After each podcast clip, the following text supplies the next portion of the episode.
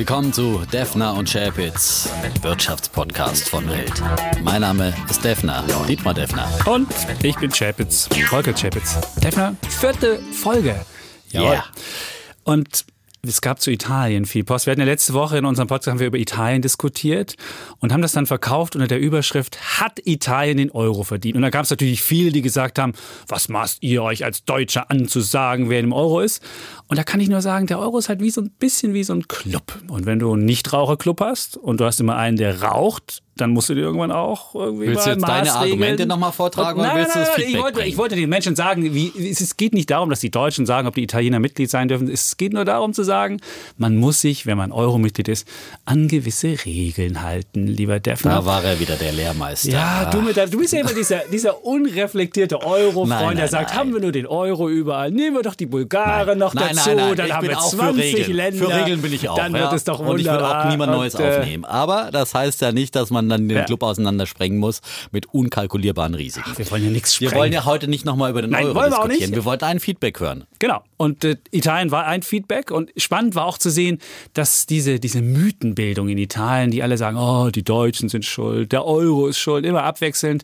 Und wir haben die Italiener wirklich nicht in den Euro getrieben. Wir waren sogar dagegen. Es waren die Franzosen, die A gesagt haben, wir brauchen den Euro und B dann dafür gesorgt haben, dass die Italiener ihren Wunsch bekommen haben, auch dem Euro beizutreten. Also das wollten wir nur noch mal sagen. Wolltest So. du nochmal klarstellen? Ja, das wollte ich Das klarstellen. war dein persönliches Feedback. Was Ja. haben die Zuschauer geschrieben? Ja, das Die war eine Zuhörer Sache. Die Zuhörer. beim ja, Podcast. ähm, Ja, wir sind ähm, es gab, vom es gab, Fernsehen das so gewohnt mit den Zuschauern. Ja. Es gab, noch, es gab auch noch Anregungen für, für Themen, nämlich wir sollten mal Trumps ähm, Handelspolitik unter die Lupe nehmen. Werden wir sicherlich auch Den mal darfst machen. du dann verteidigen? äh, verteidigen? Nein, Moment, ich bin der Bär hier. Du bist der Bulle. Ich bin du ja nicht darfst immer dann. und überall bullisch. Ja. Also. Auf jeden Fall, wenn Sie uns noch weiteres Feedback geben wollen, gibt es diese wunderbare Mailadresse wirtschaftspodcast.welt.de. Wir freuen uns über Kritik und Anregungen. Und wir bleiben natürlich Bulle und Bär. Ich der Bulle, du der alte Pessimist, der immer das Untergangsszenario herbeimalt und schwarz sieht. Das werden wir auch heute wieder ausdiskutieren bei zwei Themen. Wir haben ja wieder jeder ein Thema mitgebracht, das wir dann kontrovers diskutieren. Und wir haben weiter auch unseren eigenen Bullen und Bären dabei. Jeder darf also einmal den Daumen heben und einmal den Daumen senken. Und du bist, glaube ich, dran mit dem Bär der Woche als erstes. Ich lasse dir den Vortritt. Beziehungsweise es sollte ursprünglich der Bär der Woche werden und dann bin ich nochmal in mich gegangen ähm, und dann ist doch ein Bullet draus geworden. Ich weiß auch nicht, wie das passiert ist. Ja. ist Ich habe mich ehrlich gesagt dann Defner. schwer getan, einen Bären zu finden. Ja, das entspricht eben nicht meinem optimistischen Naturell. Hm. Aber der Bulle der Woche war vorher der Bär für mich. DSGVO, diese berühmten fünf Buchstaben, die seit letztem Freitag nun fast jeder kennt und die überall durchs Internet kursierten. Und ich dachte eigentlich, okay, jetzt hat eigentlich jeder seinen Senf dazu gegeben, aber gut, dann gebe ich meinen auch noch dazu. Die Datenschutzgrundverordnung der EU. Und am Anfang habe ich gedacht, ja, die nervt und das ist mein Bär der Woche. Aber mit bei etwas näherer Beschäftigung, ich bin noch nicht zu tief in die Materie eingetaucht, aber, aber sozusagen auf den zweiten Gedanken finde ich es einfach wirklich gut, weil ich zum einen jetzt als persönlich betroffener Verbraucher äh, positiv äh, angetan bin, vor allem davon, äh, dass äh, ich jetzt äh, mich vieler Newsletter zum Beispiel entledigen kann, die mich anschreiben und sagen, okay, wenn du jetzt hier nicht bestätigst, dann fliegst du raus aus unserem Newsletter und ich sage, hurra, endlich mal. Man merkt ja mal, wo man überall auf Verteilern steht, gerade auch Presseverteiler und ist froh, wenn man, wenn man da einfach äh, rausfliegt aus diesen äh, Verteilern. Und weil das eben Beispiel dafür ist, dass die Verbraucherrechte gestärkt werden, vor allem die Datenschutzrechte. Und nach dem Facebook-Skandal ist, glaube ich, uns allen klar, äh, dass hier was getan werden musste. Und da kommt diese Verordnung eben zur rechten Zeit. Ist auch gut für Unternehmen letztendlich, auch wenn sie jetzt natürlich einen bürokratischen Mehraufwand haben. Aber letztendlich ist es ein Schritt wieder hin zu einem digitalen Binnenmarkt. Das heißt, dass es eben statt 28 nationalen Datenschutzrichtlinien jetzt eben nur noch eine für die EU gibt. Und das ist eine Vereinheitlichung. Das ist gut für Europa, gut für die Unternehmen. Gut für uns Verbraucher und es zeigt einfach mal, wie wichtig ein starkes Europa ist, äh, damit man solche Regeln dann auch international durchsetzen kann gegen so große Player eben wie die Tech-Konzerne aus den USA mit ihren laxeren Regeln und wenn die EU hier stark zusammenhält, dann kann man solche Regeln auch durchsetzen. Ein einzelnes Land würde es nie schaffen, hier Standards zu setzen und man spricht ja schon vom, keine Ahnung, neuen Goldstandard im Datenschutz. Also ein Standard, der Maßstäbe Ach, komm, setzt und ein positives Beispiel ist für Europa. Und immer aber Bulle und Bär wird ja bei uns nicht diskutiert. Das, das ist stimmt. eben das Schöne. Chapitz kann jetzt nicht Aber ich muss trotzdem jetzt, ich kann nicht widersprechen, aber das war jetzt ach, so golden Europa. Es gibt natürlich auch positive Sachen von Europa, das sage ich nicht. Das also wenn schön. du ins Ausland fährst und dann das Roaming hast, wunderbar. Ja, also. also Europa hat sein Gutes. Ja. Ob du jetzt keine Mails mehr von irgendwelchen äh, Leuten bekommst, da wäre ich mir nicht so sicher, weil viele haben nämlich einfach geschrieben, du musst denen antworten, wenn du es nicht mehr haben willst. Und das war nicht so, dass du den, äh, wenn du den nicht geantwortet hast, es nicht mehr bekommst. Also es ist mal so, auf, mal so. Du wirst auf vielen Verteilern noch stehen. Irgendwie Aber es werden ein paar sicher. weniger. Es werden weniger. Ja, und ich habe eine, mehr, eine größere Transparenz auf jeden und Fall. Und du hast mehr Zeit für gute Argumente und noch positive Ja, du bist jetzt dran. Fängst du mit Bullen oder mit Bären an? Ich würde ja den Bär der Woche machen. Und das sind die Panini-Bücher. Und zwar. Was? Ja, Panini. Das sind diese ich meine, warum Bär? Das sind die. Ich meine, das sind, alles in den WM-Fieber, jetzt drei Wochen vor recht, der WM. Aber es sind diese Sammelbildchen mit diesen Fußballern drauf. Und die haben bei uns zu Hause schon für sehr viel Frustration gesorgt. Erstens hat Panini die Preis erhöht. Dann haben wir am Anfang mal geguckt mit den Kindern, oh, wie viel müssen wir denn ausgeben? Und wenn man sein ganzes Album voll bekommen will und davon ausgehen würde, was natürlich statistisch nie so passiert, dass man auch immer ein unterschiedliches Bildchen bekommt, müsste man dieses Jahr 123,30 Euro ausgeben, um das ganze Album voll zu bekommen. Wie viel? 123,30, wenn du auch wirklich immer unterschiedliche Bildchen bekommst. Aber natürlich das Problem ist, du kriegst ganz häufig die gleichen. Deswegen musst du, wenn du statistisch das siehst, wahrscheinlich so bis zu 800 Euro ausgeben. 800 Euro? Ja, ja. Und oh. das ist, auf jeden Fall ist selbst diese 123 sind 50 Prozent mehr als im letzten, äh, bei der letzten WM, also schon mal eine Erhöhung. Und dann haben wir gedacht, na gut, gucken wir mal, was wir machen können. Und da haben wir im Internet bei eBay gefunden, dass man es für 132 alle Karten bekommt. Also haben die Kinder von ihrem eigenen Taschengeld und jetzt staule 132 Euro hingelegt, haben sich bei eBay alle Hefte. Dann haben wir das reingeklickt. Dann hast du es komplett. Dann, aber dann der Gag ist drin, doch dann aber weg. Der Gag, ja, der, der, du, du, hast den Sammelgag nicht, weil du hast aber die Bildchen. Die, guck mal, du kannst die Frisuren dir angucken und sehen, wie schnell der rennt und sonst wie. Ja, das, das, das egal. Wenn die Ökonomie über der Leidenschaft Auf sieht. jeden Fall kamen dann diese Bildchen, die Kinder haben sie eingeklebt ins Album und dann passierte nämlich genau das, warum die Frustration ist. Das Heft hat man einmal nur umgeblättert und schon waren die Seiten raus. Und ich habe festgestellt, das Heft ist so billig gemacht, dass Panini offensichtlich davon ausgeht, dass nie jemand irgendein Bildchen da reinklebt. Denn wenn du nur irgendwie auf eine Seite drei Bildchen machst, dann ist die Seite sofort dahin. Deswegen mein Bär der Woche Panini, wo das Album kaputt geht und das zu dem Preis. Aus persönlicher Erfahrung. Aber und eigentlich, eigentlich ja wäre es ja ein Bulle sozusagen. Als Geschäftsmodell wäre es ein Bulle, ja, wenn man so einfach Geld als verdienen kann. Da hast du recht, aber vielleicht ist es die Rache der Italiener, dass sie diesmal nicht oh. bei der ah. WM dabei sind. Da sagen sie, okay, dann machen wir alles teurer, 50 Prozent und dann auch noch das Heft so schlecht, dass die Kinder einen Tobsuchtsanfall bekommen und da du wieder schlechte dein Italien-Bashing. Du schaffst es ja. doch immer wieder. Ja, ja okay. Die Italiener sind einfach gute Geschäftsleute. Das zeigt sich darin. Ja, ja. Die, die können Qualität, auch Geld verdienen. Die Qualität und sie verkaufen ein Image. das aber, ist doch viel mehr, was aber, zählt. Ja, aber wie der Lothar immer sagt, die Qualität ist schlecht. Und äh, ah, aber einfach zu Panini. Damit kann man einfach keine Wirtschaft machen und auch nicht im Euro bleiben. So, oh, aber jetzt kommen wir. Nein, aber ich habe auch noch einen zu Panini, weil letzte Woche DFB-Pressekonferenz oh. haben wir hier bei Weltfernsehen übertragen und da gab es dann einen Fanreporter, so einen kleinen süßen Jungen, äh, der durfte den Nils Petersen. Der ist ja der Überraschungskandidat hier im Kader, im vorläufigen Kader. Ist noch nicht ganz sicher, ob er dann auch wirklich mitspielen darf. Und weil er so überraschend dazu kam, deswegen gibt es von ihm kein Panini-Bildchen. Was? Ja.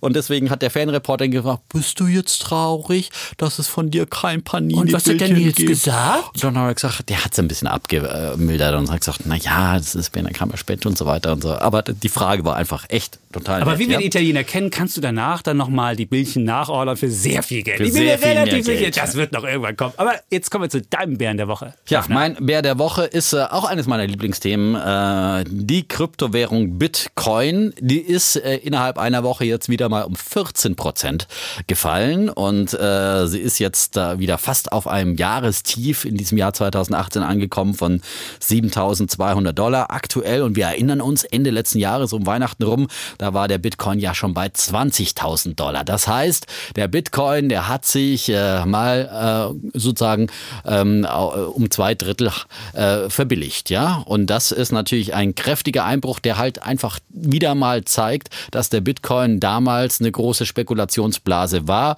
und der war nach wie vor eine große Blase ist. Und das sagt zum Beispiel auch der Alibaba-Chef Jack Ma, äh, der ja dieses chinesische Internetunternehmen groß und erfolgreich gemacht hat, der sagt auch, Kryptowährung Bitcoin ist einfach eine Blase. Und ich darf auch nochmal Warren Buffett, mein großes Idol, den Star-Investor, ähm, zitieren, der vor ein paar Wochen gesagt hat, Bitcoin, das ist Rattengift. Ach, Das ist jetzt, jetzt, jetzt so bärisch habe ich dich ja noch nie erlebt, Defner. Aber ich sehe schon, irgendwann, weil das war auch ein Wunsch unserer Hörer, werden wir über Bitcoin und über Kryptowährung sprechen. Und ich bin mir ganz sicher, Jack Ma wird seine eigene Kryptowährung rausbringen. Und deswegen mag er natürlich Bitcoin. Ich bin mir relativ sicher, dass diese Internetunternehmen irgendwann ihre eigenen aber Münzen wir, die bringen. Diskussion sparen die Diskussion wir sparen uns wir uns heute. auf, aber, aber du aber darfst noch Bitcoin ein Bull sagen. Bitcoin ist, ist- doch jetzt. Ist doch jetzt was ist denn dann dein Bulle? Ja, wo So, bist du äh, denn jetzt mal positiv? ich bin, wo ich positiv bin, ja. Mein Bulle der Woche. Lange Schweigen. Ja, mein Bulle der Woche, ich wollte so ein, so ein, so ein retardierendes Moment, um die Spannung zu heben. Oh, das ist ja ein Wort, das kenne ich gar nicht. Retardierendes Wow. Moment. Wunderbar. Der Also mein Bulle der Woche ist äh, der frustrierte Arbeitnehmer. Jetzt fragst du dich, Also zweimal Minus ist bei dir dann wieder Plus. Genau, der frustrierte ja? Arbeitnehmer, der hat nämlich jetzt endlich mal die Chance, zu seinem Chef zu gehen und zu sagen, was er für einen doofen Job hat und zu kündigen, weil die Zahl der offenen Stellen hat mit 1,2 Millionen einen neuen Rekord erreicht. Und du hast also noch nie so große Möglichkeiten gehabt, deinen Job mal zu wechseln. Und wer wirklich gefrustet ist von seinem Job, sollte das jetzt tun. Gesucht werden vor allen Dingen, und jetzt muss ich mal auf meinen Zettel gucken, qualifizierte Unternehmensdienstleister. Das sind dann so Steuerberater, Architekten, Marktforscher, Werbefachleute, IT-Experten. Und besonders in Bayern. Keine Journalisten, was? Nee, das ist also du. Also Ich dachte du, schon, du kommst mit dem Wink mit dem Zaunfall Nee, an deinen Chef Defner, oder das sowas. ist- also, du- der frustrierte Arbeitnehmer. Ja, Oh, Defner. oder so. Du Hey klingst- Boss, ich brauche mehr Geld. Du meinst, weil ich hier der Bär bin, bin ich frustriert und würde zu meinem Chef gehen müssen. Das kannst du vergessen, Defner. Das ist nichts. Aber du als Optimist wirst es sowieso nicht tun. Aber auch wenn du jetzt optimistisch zu deinem Chef gehen würdest und sagen würdest, ich mache jetzt hier noch einen Podcast und will jetzt noch höhere Löhne haben, das funktioniert leider nicht. Hat Ach so. mich unseren Arbeitsmarktkollegen gefragt, höhere Löhne trotz der Knappheit das funktioniert meistens nicht. Da gibt es zwei Argumente dafür. Das eine Argument ist, dass die, ähm, dass weniger ähm, in, im Tarifvertrag drin sind, die Unternehmen einfach äh, individuelle Verträge machen. Das stärkt nicht unbedingt deine Verhandlungsmacht. Und du hast halt immer noch auch äh, Konkurrenz. Äh, Gerade in Berlin ist die Konkurrenz noch relativ hoch. Da gibt es nämlich nicht so viele offene Stellen. Du müsstest nach Bayern oder Baden-Württemberg gehen. Aber da ist das ja die. Miete auch doppelt so hoch. Da bleiben wir wieder lieber in Berlin, haben wir weniger Lebenshaltungskosten und mehr Spaß. Arm, aber sexy. Ah, schön. Also, der, also hab wird auch also schon in Chef Bayern gehen. gewohnt, also wir werden ja. auch nächste Woche wieder da sein. Abonnieren Sie uns, hören Sie uns und äh, der Defner bleibt hier und ähm, Natürlich. ich bleibe auch hier. So, So ist es. Jetzt kommen wir zu deinem, zu Ja, deinem Thema. haben- Diesmal fängst du an. Ich fange jetzt mal an. das ja? erste Mal, dass du anfängst mit deinem Thema. Wir wollen mal mit der optimistischen Sicht der Dinge Okay, beginnen, ja? dann und äh, ja, das ist, aber es ist ein Reizthema natürlich auch für den Kollegen Chapitz, ja. Er wird gleich losschießen, ja. Aber ich gratuliere erstmal der Europäischen Zentralbank, der EZB. Äh, wer abergläubisch ist, muss jetzt weghören. Ich gratuliere ein paar Tage vorher zum Geburtstag, am 1. Juni. Der wird sie nämlich 20 Jahre alt. Und ich finde, das ist ein Grund zum Feiern, auf jeden Fall ein Grund zum Gratulieren. Denn die EZB hat in dieser Zeit ihre Bewährungsprobe bestanden. Sie hat einen super Job gemacht und äh, uns sogar durch mehrere Krisen manövriert. Und es gab ja viele Bedenkenträger da am Anfang, äh, gerade in Deutschland, weil gesagt haben, um Gottes Willen, die Bundesbank äh, wird sozusagen mehr oder weniger abgeschafft. Um Gottes Willen, die D-Mark wird abgeschafft. Das kann ja nur in einer Mega-Inflation und ganz furchtbaren Szenarien enden. Aber ganz etwas anderes ist passiert. Die Inflation äh, ist äh, stabil geblieben, also niedriger sogar als die Zielrate der EZB. Die liegt ja laut ihrem Mandat bei knapp unter zwei Prozent. Das ist die Zielmarke, die sich die EZB, die ihr im Mandat gesetzt wurde. Und in den letzten 20 Jahren ist die Inflation bei 1,4 Prozent geblieben bei der EZB. Also ähm, von wegen, äh, es gab eben keine, äh, über, kein Überschießen der Inflation. Bei der Bundesbank übrigens in der längeren Geschichte seit 1948, da lag äh, die Inflation im Schnitt jährlich bei 2,8 Prozent, also doppelt so hoch bei dieser soliden Bundesbank wie bei der EZB. Also sie hat einen äh, super Job gemacht in dieser Hinsicht, hat für eine stabile, verlässliche Währung gesorgt und das ist eben ihr Hauptauftrag. Und sie hat nebenbei eben noch zwei äh, Krisen gemanagt. Die weltweite Finanzkrise, ausgehend von der Immobilienkrise in den USA, die dann eben zu einer weltweiten Wirtschaftskrise äh, geführt hat. Da hat sie gegen gesteuert und vor allem in der europäischen Staatsschuldenkrise, der sogenannten Euro-Krise. Aber eigentlich war ja keine richtige Euro-Krise, es war ja eine Staatsschuldenkrise, vergisst man ja immer. Und da hat sie auch eben dafür gesorgt, als äh, viele sagen, einziger Akteur, der überhaupt noch handlungsfähig war, denn die Politik äh, konnte ja kaum was tun oder hat äh, äh, sehr, sehr wenig getan. Die EZB hat gehandelt und äh, hat den Euro zusammengehalten und trotzdem eben das Ziel der Währungsstabilität Wunderbar. nicht aufgegeben. Das ist also jetzt, so jetzt, ach, jetzt. Ach, das muss jetzt, jetzt, mal gesagt werden. Herzlichen Glückwunsch. Herzlichen Glückwunsch. Ja. Also wie gesagt, EZB hat wirklich ihre Erfolge, aber wir hatten es ja vorhin schon, sie wird uns auch in die nächste Krise führen, nämlich die Italien-Krise. Daran siehst du schon, dass äh, die Krisenpolitik der EZB nicht so erfolgreich ist. Also ich finde ja, die EZB hat ihre Erfolge, die, die Inflation hast du angesprochen, aber Grund zum Feiern habe ich jetzt nun wirklich nicht, denn die EZB hat ihr Mandat, du hast ja vorhin vom Mandat gesprochen, da ging es um Preisstabilität. Das hat sie mittlerweile weit überschritten und das macht sie auch erpressbar. Und ein Grund sind diese Anleihekäufe, die sie gemacht hat. Und ähm, die Politik kann sich jetzt darauf verlassen, dass die EZB immer, wenn es Probleme gibt, Anleihen kauft und muss eben selbst nicht, den, muss selbst nicht mit Reformen tätig werden. Und Italien, das Problem haben wir nur deshalb, weil die EZB eben da war und weil die EZB ähm, die Zinsen in Italien niedrig gehalten hat. Wir hätten die Märkte alleine agiert, hätten wir schon viel länger, viel höhere Zinsen in Italien gehabt und dann hätte Italien auch viel stärker reformieren müssen. Und vielleicht sollte ich nochmal auf den, auf den ähm, Auftrag der EZB eingehen. Die EZB haben wir gegründet als unabhängige Behörde. So, unabhängig. Das wollten wir auch, weil wir wussten, die Politik kann mit Geld nicht umgehen. Und dann sagen wir, okay, wir wollen eine unabhängige Geldpolitik. Da kann eigentlich keiner reinreden. So.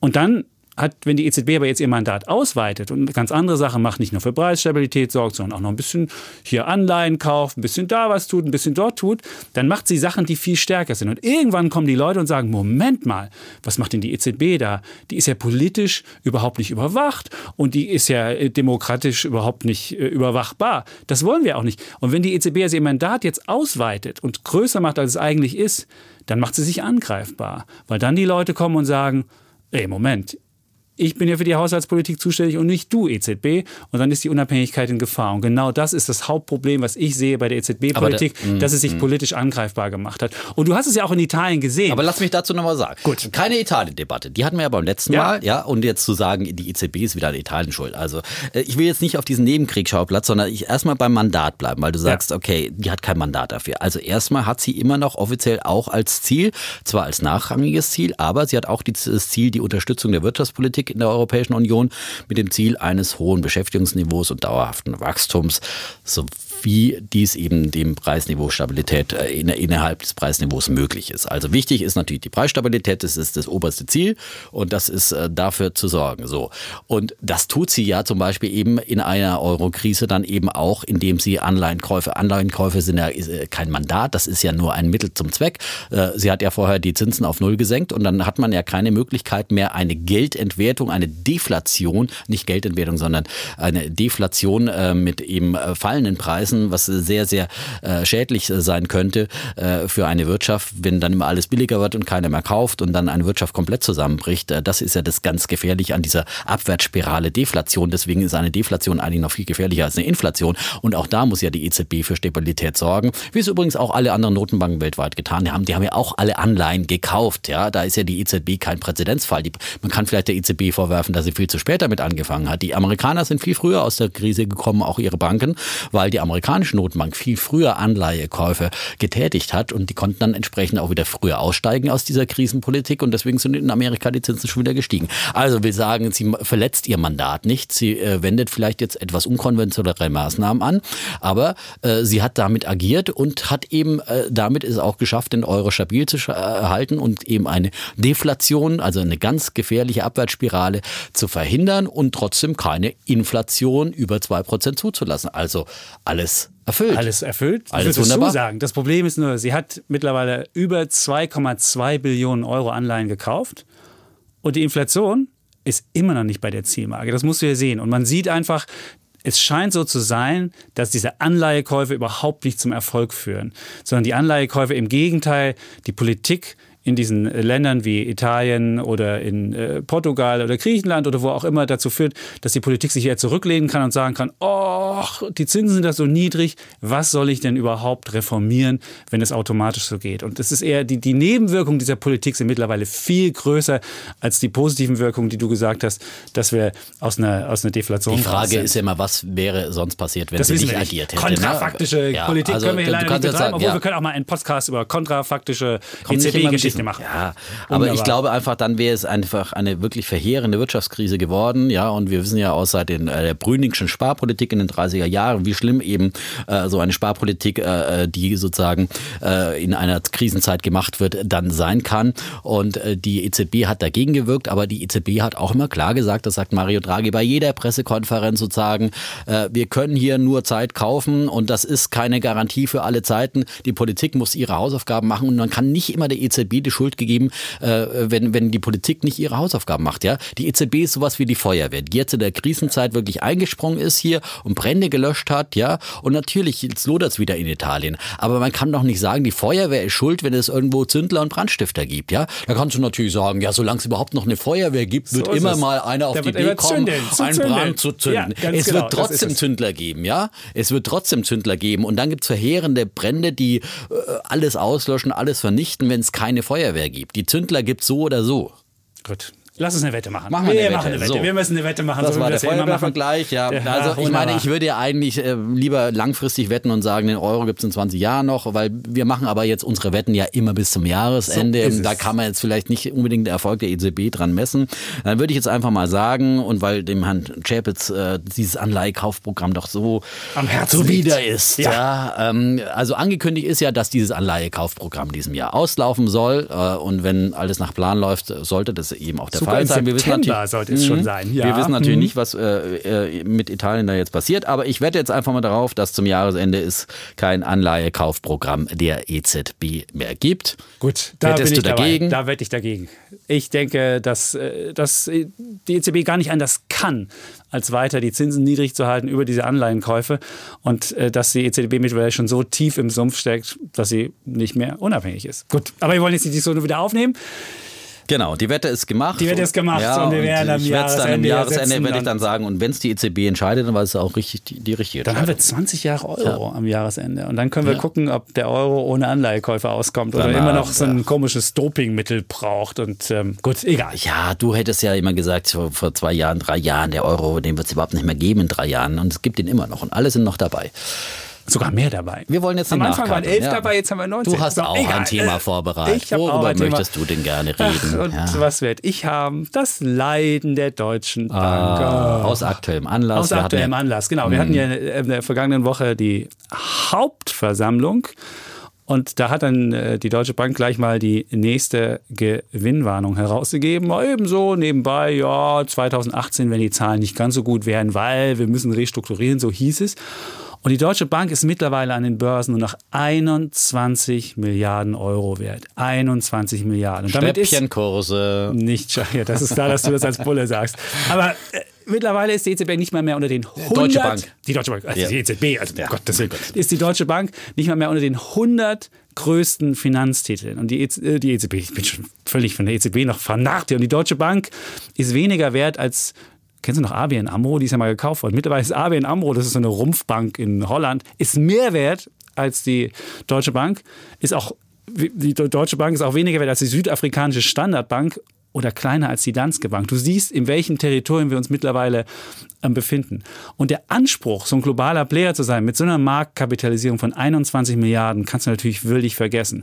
Und was ich mich jetzt frage und was äh, ich dich jetzt auch frage, mhm. dafür ist, ob sich dieses Gesundschrumpfen, ob es sich überhaupt noch um Gesundschrumpfen handelt oder ob es möglicherweise so eine Art palliative Maßnahmen, so ein begleitetes Sterben oh handelt, Gott. was der neue Chef Sewing hier ähm, durchführt. Vielleicht, ich würde eher sagen, das ist so eine Art. Oh, langes Leiden und äh, eher dem zweiten äh, tendieren und du wirst wahrscheinlich sagen, es ist ja, Gesundschrumpfen und alles ist gut. Naja, ich antworte jetzt erstmal auf, du argumentierst ja hauptsächlich hier mit der Marktkapitalisierung, also dem Börsenwert, ja, der jetzt eben bei etwas über 20 Milliarden liegt. Und das ist für dich dann das Indiz, ob die Bank äh, gut oder schlecht dasteht, ja. Ähm, wir haben ja gelernt, dass die Börse äh, nicht immer ganz rational bewertet und dass die Börse natürlich äh, ja manchmal über und manchmal unter unterbewertet. Das von dir zu hören als Börsenbulle? Ja, wir haben letzte Woche über Apple diskutiert, äh, wo der Börsenwert bei fast einer Billion liegt. Ja, da hast du ja argumentiert, ja, das ist halt vollkommen überbewertet, ja, weil alle so positiv sind. Ja, bei der Deutschen Bank ist möglicherweise das Gegenteil der Fall und das ist natürlich dann für den Anleger, für den leidgeprüften Deutsche Bank Aktionär muss man natürlich dazu sagen, ähm, vielleicht im Augenblick einfach auch eine Chance. Die Aktie hat jetzt heute bei 10,29 Euro geschlossen. Ja, und ein sehr gutes äh, Spiegelbild immer, wie die Stimmung ist ähm, zu einer Aktie. Äh, das ist ja das äh, Verhältnis äh, der Kauf- und Verkaufsempfehlungen von Analysten. Ja, weil man ja sagt in der sogenannten Sentiment-Analyse, wenn alle negativ sind zu einer Aktie, zu einem Unternehmen und sagen, äh, dann haben ja alle ihre Aktien schon verkauft oder ihren Kunden geraten, die Banken entsprechend die Aktie zu verkaufen. Da hat es ja keiner mehr und äh, ja, wenn eben alle negativ sind, dann kann es eigentlich nur noch aufwärts gehen. Ja, so und bei der Deutschen Bank Aktie äh, sind eben nur noch vier Analysten, die kaufen sagen und 18 sagen verkaufen und ein paar eben noch halten. Aber 4 zu 18 ist ein ganz klares äh, Stimmungsbild und das ist ein wesentlicher Faktor natürlich dafür, dass die Aktie jetzt auch so niedrig bewertet ist, weil natürlich hat äh, die Aktie und hat das Unternehmen sehr viel Vertrauen verspielt in den letzten Jahren. Wir hatten jetzt drei Verlustjahre in Folge und eigentlich hat man im letzten Jahr einen Gewinn erwartet, kam zum Schluss auch noch die US-Steuerreform mit rein, was dann blöd gelaufen ist. Dann gab es wieder ein Minusjahr und das hat dann John Cryan, dem äh, Vorgänger, Vorstandsvorsitzenden, der eigentlich als Sanierer kam und man muss eigentlich sagen, der hat auch gut aufgeräumt. Der hat ja vieles, vieles in diesem Scherbenhaufen. Also die Deutsche Bank jetzt zu verteidigen ist ja auch ein bisschen schwer, weil in der Tat, da ist so viel schiefgelaufen in den letzten Jahren. Ähm, aber man muss halt sehen, die räumen jetzt auf und man kann halt nicht von heute auf morgen so ein Haus aufräumen, wo irgendwie alles da niederliegt äh, von den IT-Systemen, die so komplex äh, verzahnt sind. Also sie haben ja ewig viele IT-Systeme, was ein, das äh, magst du nicht von heute auf morgen, ja. dass du 50 IT-Systeme auf ein paar Aber weißt du, was mich, ja? was, was mich stutzig macht, mhm. ist eine Sache. 2016, ich habe mal den Vergütungsbericht der Deutschen Bank mir angeguckt, 2016 gab es 316 Einkommensmillionäre bei der Deutschen Bank. 316. Und 2017, trotz dieses scheußlichen Jahres, haben wir 705 Mitarbeiter der Deutschen Bank, die mehr als eine Million verdient haben. Und irgendwie hat man das Gefühl, fast schon, die Deutsche Bank ist so eine Maschine, den Markt zu melken. Und äh, du kannst mir da nicht erzählen, dass, dass auf einmal 2017 äh, mehr als doppelt so viele Millionäre bei der Deutschen Bank rausgehen, obwohl die Aktie sich so grässlich für, äh, entwickelt hat. Also das ist doch, ist doch völlig absurd. Und das gibt doch ein, ein völlig absurdes Bild. Und du schüttelst schon wieder den Kopf. Du wirst mir wahrscheinlich gleich sagen, die 11 Cent, die die Aktionäre nach Hause bekommen, das ist ein wunderbare, nein, das ist eine das wunderbare Dividendenrendite. Nein, nein, bin ich, ich bin Überleg absolut auf der Seite der Aktionäre. 11 Cent Dividende. Das, ich habe ja gerade erst mal den Börsenwert Wir hatten früher mal 3,50 Euro Dividende. Ja, also du siehst, wie schrecklich es aussieht. Und wie kann es dann sein, dass es bei der Deutschen Bank noch so viele Mitarbeiter gibt, die über eine Million bekommen. Ja, und vor allem die Boni, das muss man wirklich ankreiden. Also, dass die für dieses, äh, für letztes Jahr ähm, eine Milliarde Bonuszahlungen ausgeschüttet haben, ist ein absoluter Skandal. Ja, das hat John Cryan dann äh, argumentiert als, das ist eine Investition in die Zukunft, in die Talente der Zukunft. Und ein paar Monate später setzen jetzt genau in diesem Bereich wahrscheinlich die Leute, die eben noch fette Boni bekommen haben für 2017, werden jetzt gefeuert und kriegen nochmal eine fette Abbefindung obendrauf. Ja, aber man setzt ja, und das ist ja jetzt ein konsequenter Schritt, du hast jetzt mal die Maßnahmen noch nicht angesprochen. Man hat ja letzte Woche bei Maßnahmen. der Hauptversammlung, naja, Maßnahmen. Ich sage, die räumen auf. Ja, wenn die jetzt ja. 10.000 Leute rausschmeißen und wenn sie Investmentbanker rausschmeißen, du musst ja überlegen, zwei Drittel der Umsätze bei der Deutschen Bank sind immer noch im Investmentbanking. Und mir kann keiner erzählen, dass ich da einfach mal 10.000 Leute rauswerfe und nicht die Umsätze dann sinken. Also da müssen es schon 10.000 sehr lahme Mitarbeiterinnen und Mitarbeiter sein. Insofern kann ich, ich mir glaube, vorstellen, wenn du schon, da kürzt, mh. dann fallen wahrscheinlich die, die, die Umsätze schneller als die Kosten fallen und dann hast du wieder eine Spirale nach unten. Also bei der Deutschen Bank die Deutsche Bank, das wird die Deutsche Bank kann es keinem recht machen, vor allem nicht so notorischen Nörglern wie dir, weil ja, jahrelang wurde dran rumgenörgelt, ja, am Investmentbanking und dass sie da so viel Geld ausgeben, dass sie also so viel verdienen und so weiter und so fort und überhaupt, dass es eine Zockerbude ist und so weiter und so fort. Und jetzt gehen sie diesen Bereich mal an und sagen, wir müssen uns da neu aufstellen, wir müssen uns auf unsere Stärken konzentrieren, wir bleiben weiter eine Investmentbank, aber mehr auf Unternehmen ausgerichtet. Ja, wir wollen weiter die Tradition fortführen der Deutschen Bank, 150 Jahre lang gegründet damals, sozusagen als Bank, die die deutschen Unternehmen ins Ausland äh, führt und bei ihren Expansionen ins Ausland Ausland in ihren Auslandsgeschäften begleitet und auf diese Wurzeln will man sich wieder besinnen und das ist doch gut so und auch auf die Wurzeln als äh, Privatkundenbank und auch äh, auf das erfolgreiche äh, Vermögensmanagement bei der DWS ist ja auch ein Laden, der gut läuft. Es ist ja nicht alles schlecht bei der Deutschen Bank, ja, aber Investmentbanking, lassen wir mal Vergiss die Postbank, die Postbank ja, okay. nicht. Das ist ja auch ein Mess. Also ein Na, da hat man aber schon ganz schön aufgeräumt. So, ja, aber okay. lassen wir noch Investmentbanking ist doch gut, dass man da jetzt ansetzt und dass man jetzt erkannt hat, okay, an der Wall Street, da wollten wir das ganz große Rad drehen. Das ist uns nicht gelungen und äh, spätestens durch die Milliardenstrafen, die wir da bezahlen mussten, äh, sind wir da einfach gegenüber der US-Konkurrenz ins Hintertreffen geraten und deswegen ziehen wir da Konsequenzen und kürzen vor allem da die Jobs ja.